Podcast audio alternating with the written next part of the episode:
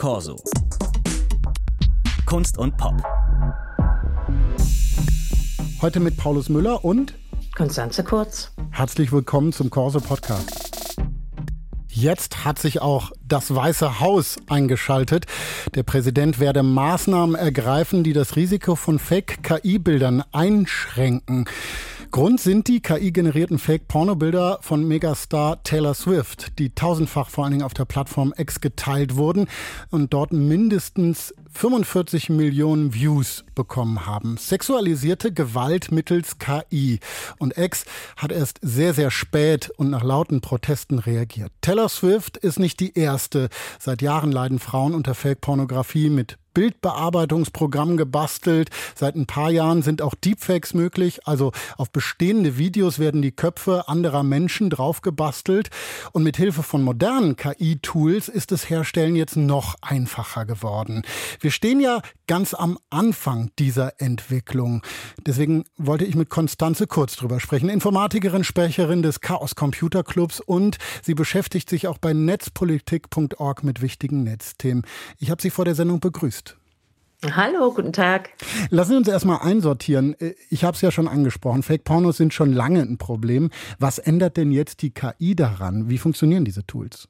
Na, es scheint vor allen Dingen so eine Art Vereinfachung zu sein, in dem Sinne, dass man einfach eine Webseite aufruft, hier in dem speziellen Fall ein Angebot von Microsoft und einen Text eintippt. Man braucht also gar nicht unbedingt Bildmaterial und bekommt schon Bilder die eigentlich da nicht rausfallen sollten, nämlich eben pornöse Bilder oder jedenfalls Bilder, die eigentlich von den Bedingungen der Anbieter gar nicht gedeckt wären. So ein Zwölfjähriger am Rechner kann ein bisschen mit den Worten rumprobieren und kriegt in großer Menge diese Bilder daraus. Also das ist eine Form von Demokratisierung dieser Technik, wenn man so will. Mhm, mit Problemen, die wir dann eben sehen, weil diese Bilder dann tausendfach das Netz fluten können. Mit Taylor Swift hat es ja jetzt eine wirklich sehr, sehr erfolgreich, vielleicht die erfolgreichste Frau im Pop-Business getroffen. Eine Frau, die sich ja auch immer wieder liberal geäußert hat. Äh, kann man auch sagen, dass in solchen Fällen dann KI auch als Waffe benutzt wird?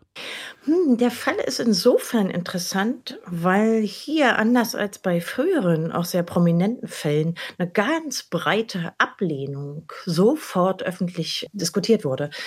Die Frau hat halt viele Fans, Männer und Frauen, die sehr loyal gegenüber sind. Die Swifties? Sofort, äh, genau, die Swifties, die auch sofort ganz viele Meldungen gemacht haben, auch die Menschen angegangen sind, die diese Inhalte verbreitet haben.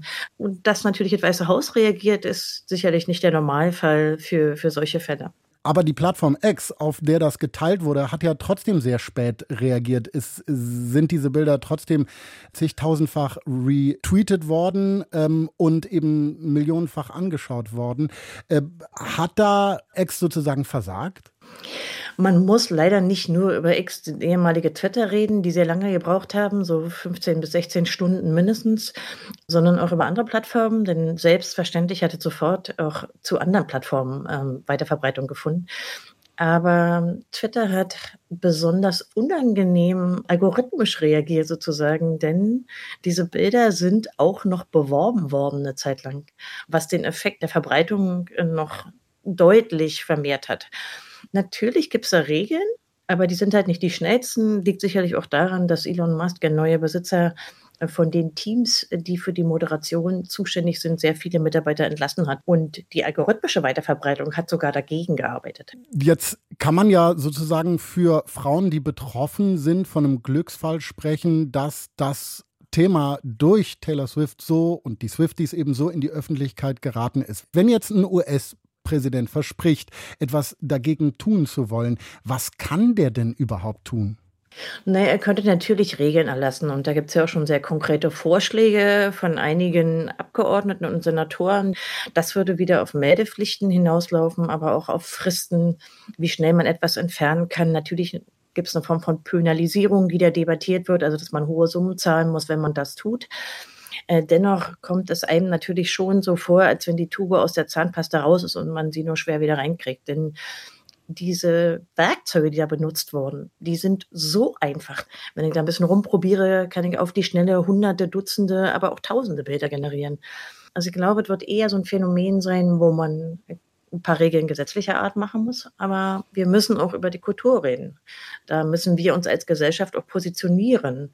Es wird nicht nur über Strafen gehen. Jetzt haben Sie schon angesprochen, es war ein Tool von Microsoft, was da benutzt wurde, wo dann Bilder rauskamen, die explizit pornografisch und wirklich auch mitunter eklig sind.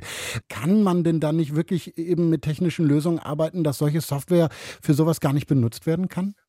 Das wird deswegen sehr schwierig, weil die Modelle, die da trainiert wurden, natürlich sehr viele prominenten Bilder bereits enthalten. Und auch da ist es sehr schwierig, diese großen, vortrainierten Modelle wieder etwas vergessen zu lassen. Das ist technisch auch ein schwieriges Problem.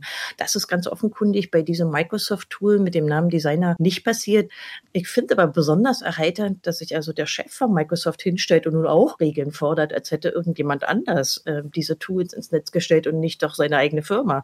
Es ist also eine verkehrte Welt, dass sich diejenigen, die das anbieten, aus der Verantwortung versuchen zu stehlen. Wir haben jetzt über die Generatoren gesprochen. Äh, andere Seite sind ja die Plattformen, auf die ich jetzt noch mal gerne gucken würde. Und ich weiß, dass es bei zum Beispiel Twitch äh, Tools gibt, die sofort, wenn Nacktheit auftaucht, das ist ja eine Livestreaming-Plattform, diese äh, Streams dann beendet. Also muss das doch möglich sein, sowas zu integrieren, oder?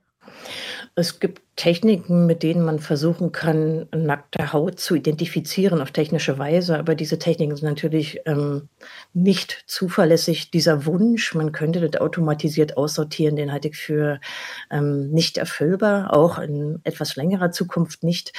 Es liegt natürlich auch schlicht daran, dass nackte Haut eben auch in anderen Filmen ganz normal ist. Ja, wir bedecken uns ja nicht komplett. Äh, da guckt ja niemand, ist wirklich ein pornografischer Inhalt, sondern es ist ja eine reine Form von Mustererkennung. Und die ist viel zu schlecht dafür. Also das heißt, die Quoten von Falscherkennungen, die werden inakzeptabel hoch. Und ich glaube, das ist auch so ein Wunschdenken. Es steckt natürlich vor allen Dingen bei politischen Entscheidern drin, die wünschen sich, da könnte man irgendeine Software raufwerfen. Aber aus Technikersicht ist das keine Lösung. Jetzt haben Sie die politischen EntscheiderInnen angesprochen. Man hat ja das Gefühl, bei der Regulierung von Digitaltechnologien, da hängt die Politik häufig hinterher.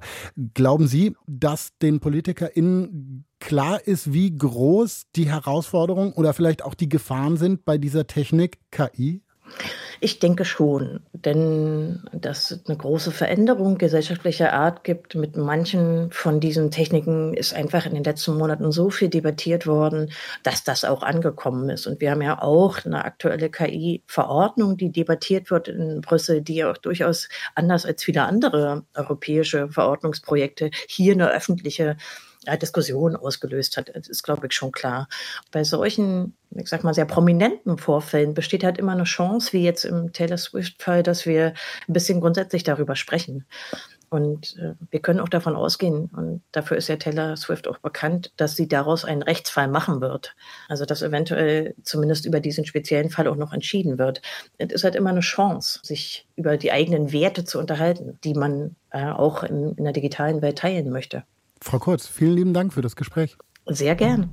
Corso. Kunst und Pop.